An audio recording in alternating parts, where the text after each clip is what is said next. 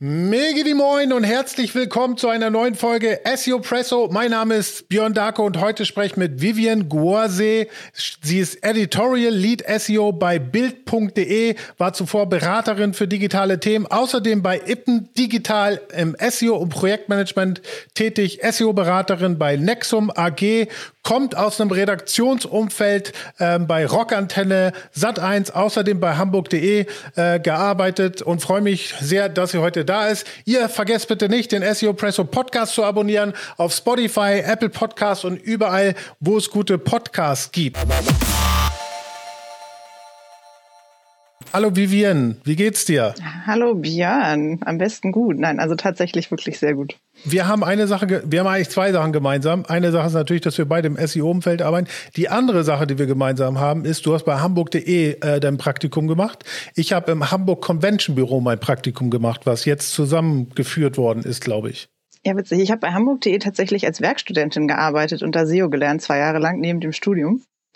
Und danach, um das einmal ganz kurz äh, gerade zu ziehen, ähm, habe ich Praktika gemacht bei Sat1 und bei Rock Antenne und wollte eigentlich schon immer ins redaktionelle Umfeld und äh, Journalistin werden und bin dann irgendwie auf die SEO-Schiene abgerutscht. Warum SEO? Ja, also tatsächlich war das äh, mehr Zufall als Absicht. Äh, ich habe ähm, zu Schulzeiten noch beim Pinneberger Tageblatt damals ähm, angefangen als Freie zu arbeiten.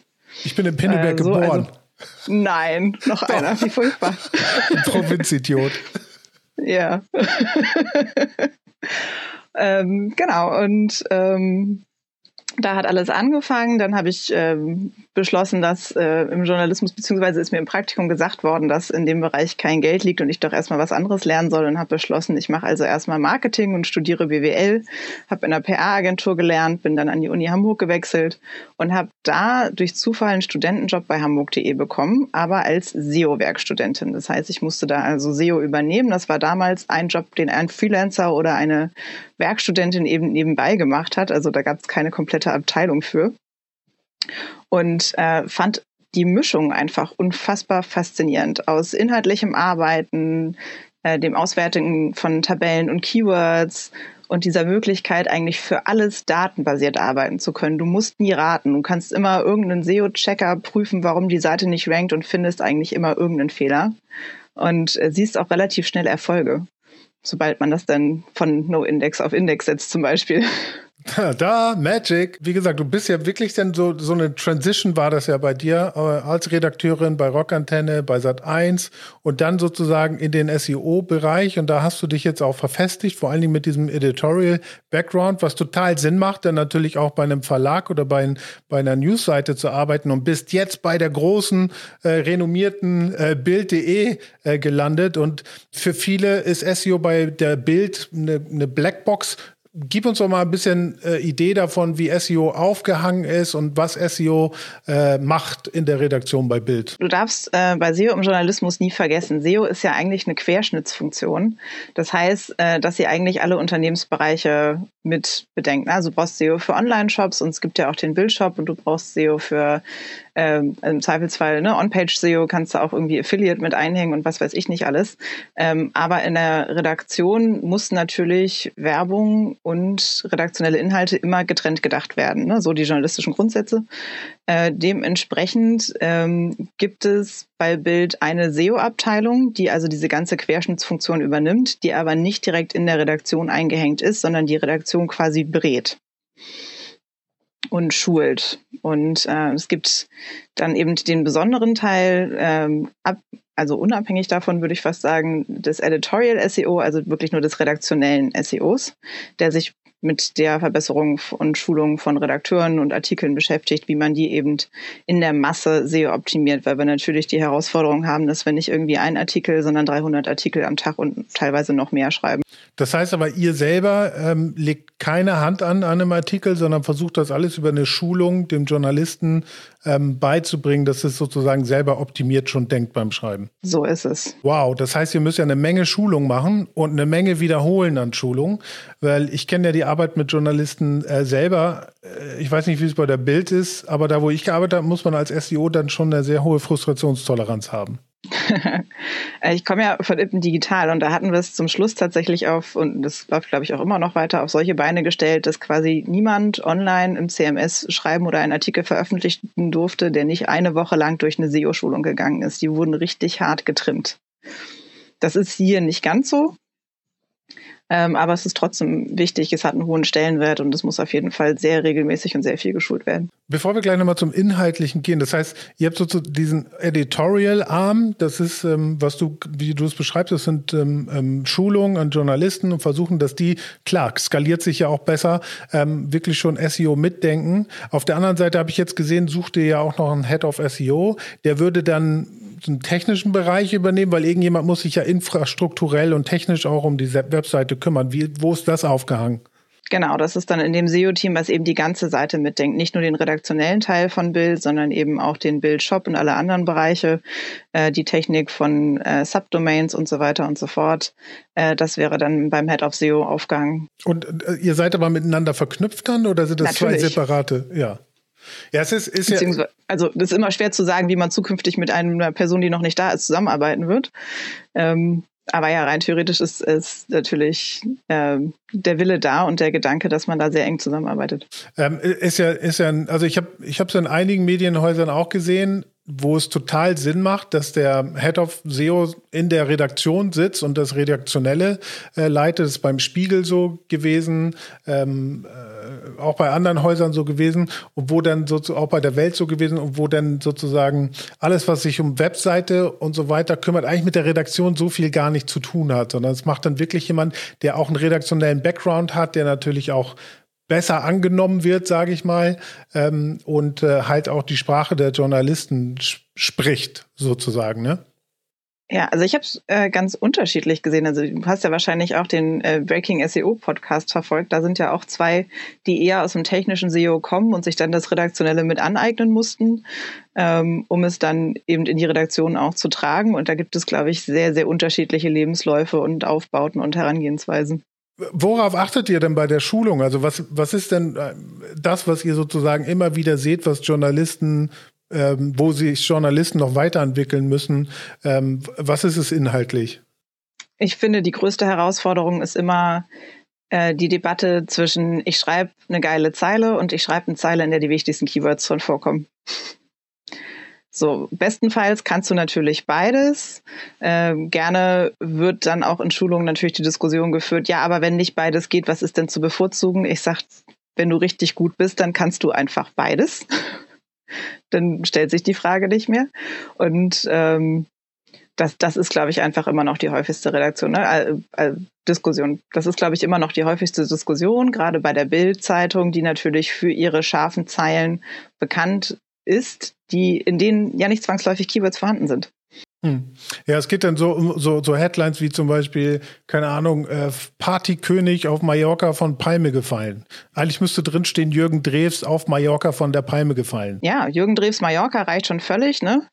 Oder ne, wir sind Papst, wenn wir an die legendäre Überschrift denken, ne, neuer Papst gewählt, wäre vielleicht eher das, was man so googeln würde. Viele haben ja den Workaround äh, geschaffen, dass sie dann zum Beispiel die Breadcrumb benutzt haben und aus der Breadcrumb einen SEO-optimierten eine SEO-optimierte Headline gemacht haben, daraus auch tatsächlich einen H1 gemacht haben und dann den eigentlichen, die eigentliche Überschrift dann den Journalisten überlassen haben, äh, als H2 ausgezeichnet und man dann selber sozusagen Artikel gepusht hat, für Google News, äh, wo man halt immer eine Keyword-Optimierung drin hatte. Oder was auch gerne genommen wird, wir optimieren nur den Meta-Title und die Überschrift dürfen die, die H1 dürfen die Journalisten machen, wie sie möchten.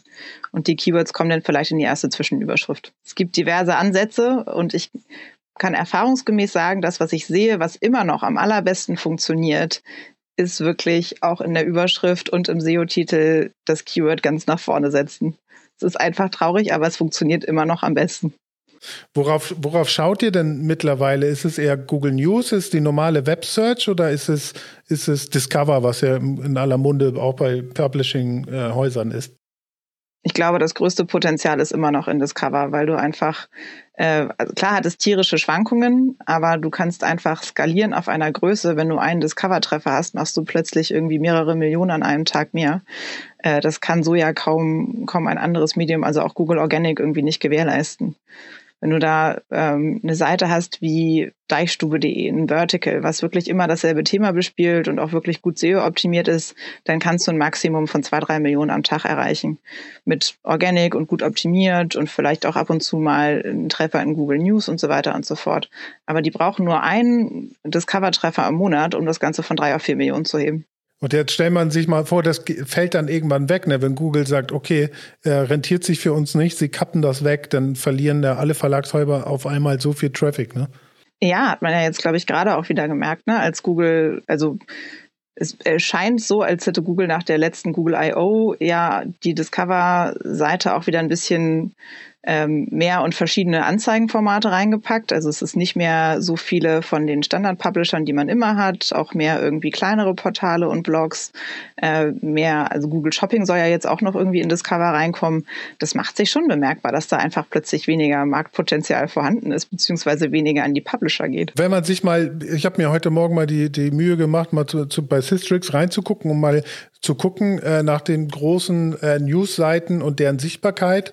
Und wir haben Bild als 40 sichtbarste in Deutschland. Davor ist aber noch der NDR, T-Online auf 29, Fokus auf 26, der Stern auf 22. Und ich frage mich dann immer, ich meine, Bild ist so lange schon da, äh, führendste, auflagenstärkste äh, Zeitung und hat einfach diese große, diese großen Ressourcen mit der Redaktion.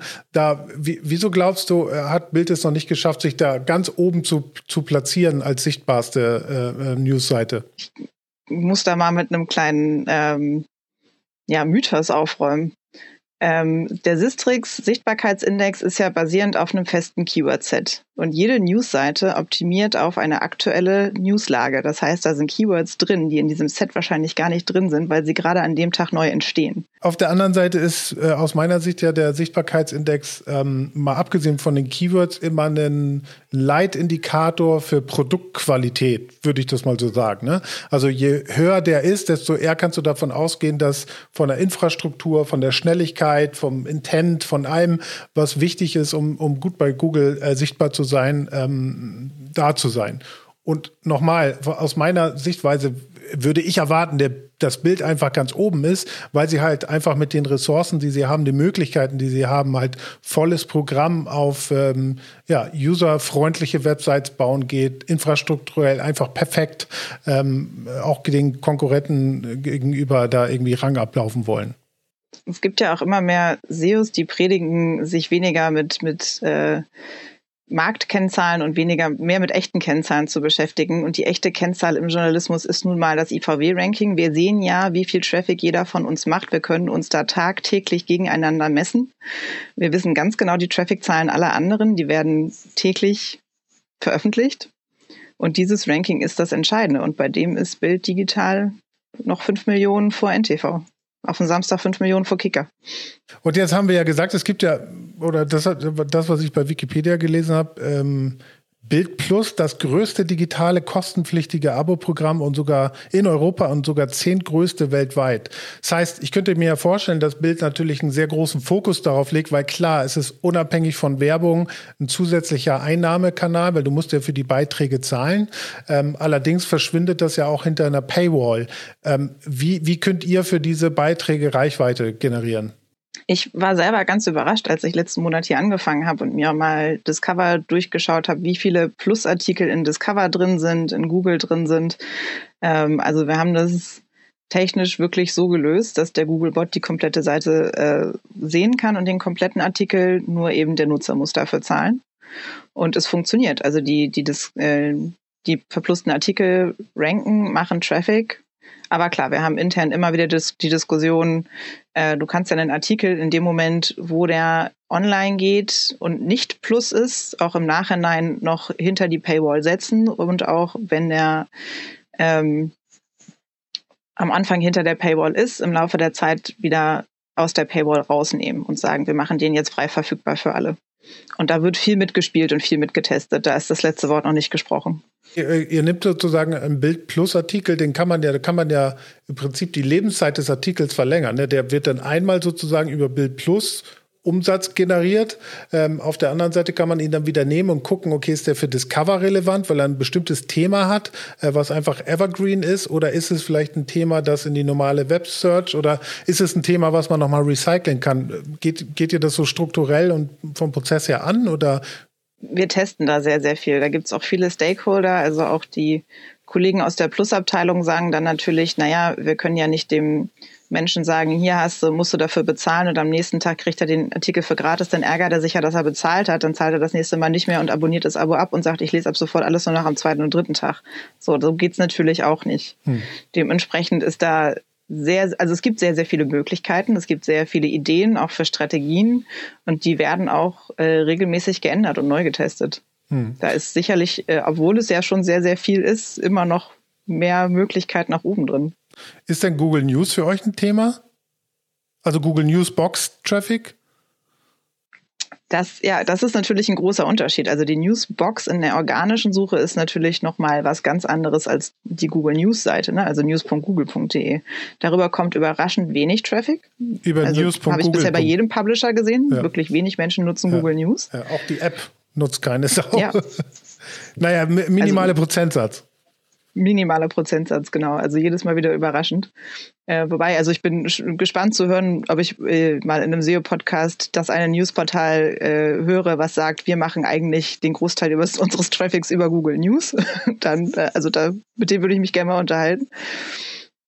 Ähm, genau, aber die organische Suchbox, ähm, muss ich sagen, ähm, ne, du kannst es ja über die GSC gar nicht wirklich auswerten, dass du genau weißt, wie viel Traffic kommt denn jetzt über die Newsbox und wie viel kommt über die organische Suche. Klar hast du Tools wie ähm, TriSolute oder Newsdash, die dir sagen, das sind aktuell deine Rankings, aber prozentual von deinem organischen Tracking, äh, Traffic, wie viel ist aus der Newsbox? Man rät, man glaubt, man äh, guckt ja auch und checkt jeden Tag so von wegen, sind wir zu Ukraine immer noch auf Platz 1 in der Newsbox? Wenn ich raten sollte, also es macht schon einen signifikanten Anteil aus. Ja, man kann so Spielchen machen. Und ich weiß nicht, ob ich das noch recht erinnere, aber was wir damals beim Blick gemacht haben, ist, wir haben die, es gibt ja eine dedizierte News äh, Sitemap, ne, wo nur die News des Tages, ich glaube, es sind 1500 in der Anzahl oder ich weiß nicht mehr. Aber äh, auf jeden Fall dürfen die nicht älter als 24 oder 48 Stunden sein, ich krieg's nicht mehr zusammen.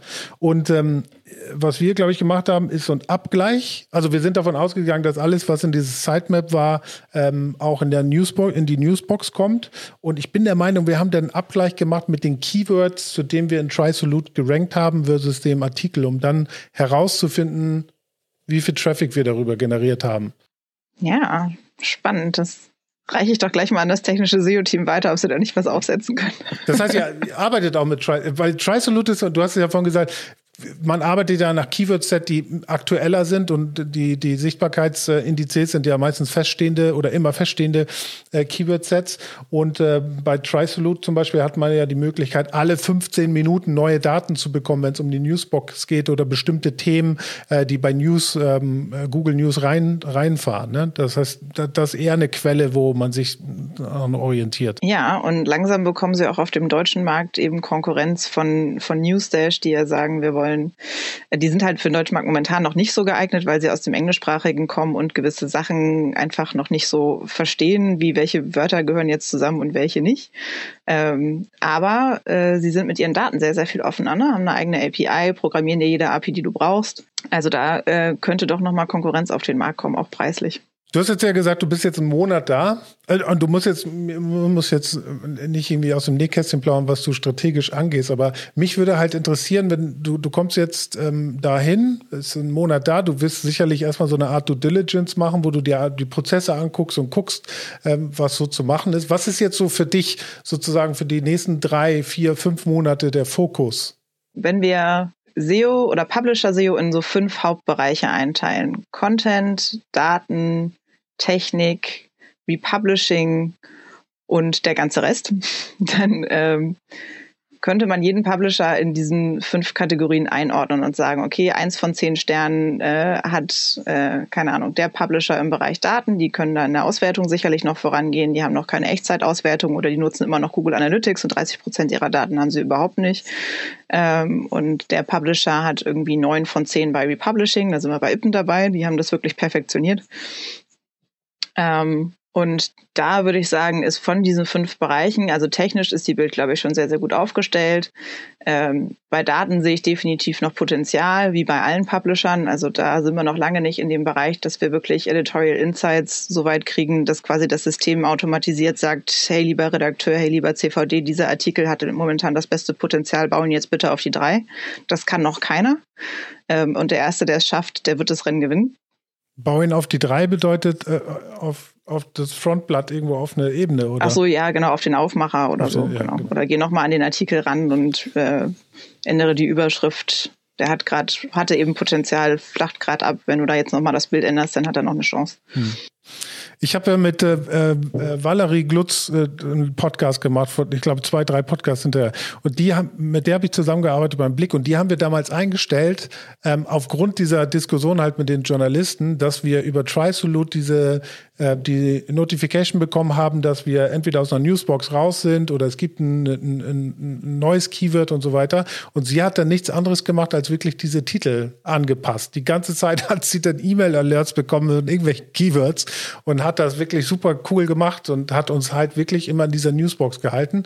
Und auf der anderen Seite musste sie halt auch immer mit in diese ähm, Editorial Meetings. Sie waren dreimal am Tag, morgens, mittags und abends und hat dann Themen aus Google Trends zum Beispiel mitgemacht oder aus, aus, aus news.google.com, äh, da gab es damals so eine Leiste mit bestimmten Keywords, die gerade trenden, dass sie das mitgebracht hat und gesagt, hey, haben wir noch nichts zu, wollen wir darüber nicht was machen äh, und so weiter. Äh, habt ihr da auch so derartigen Einfluss? Also es ist gerade noch im Aufbau. Also ich habe ähm, von dem, was ich höre, ich bin ja jetzt, wie gesagt, noch nicht so lange da, aber es gab da diverse Tests, dass SEO auch mal in den Meetings mehr mit drin war, dass es mal ein anderes CMS gab, was so wie Yoast eine eigene SEO-Ampel hatte, dass es automatisch mitgedacht hat, dass es äh, diverse Alerts und Bots gab und dann kommt irgendeine technische Umstellung, dass man irgendwie ähm, auch auf, intern auf ein neues Kommunikationssystem umsteigt und plötzlich sind alle Bots weg, die einen so schön erinnert haben.